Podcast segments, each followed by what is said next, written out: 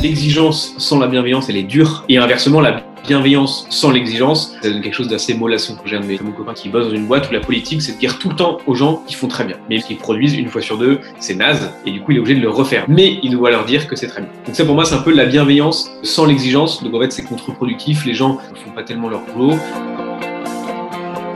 j'ai un, gros problème, j'arrive pas à féliciter. Je sais que quand je félicite et que j'encourage, les gens savent que c'est fort et que c'est ancré dans quelque chose qui m'a vraiment impressionné, qui m'a vraiment. J'essaie d'exiger des choses précises, concrètes, et si jamais la personne n'y arrive pas, on comble ça avec de la bienveillance. Quand quelqu'un a besoin de beaucoup plus de bienveillance, ben, j'essaie d'être plus doux, m'adapter aussi aux autres. Toute l'équipe a pas le même rythme, c'est le rôle un peu plus de la bienveillance, mais en mettant jamais de côté l'exigence qui est peut-être qu'un peu plus jeune ta formation, je vais pas te laisser à l'abandon et moi mon rôle c'est d'exiger que ce que tu fasses, tu le fasses bien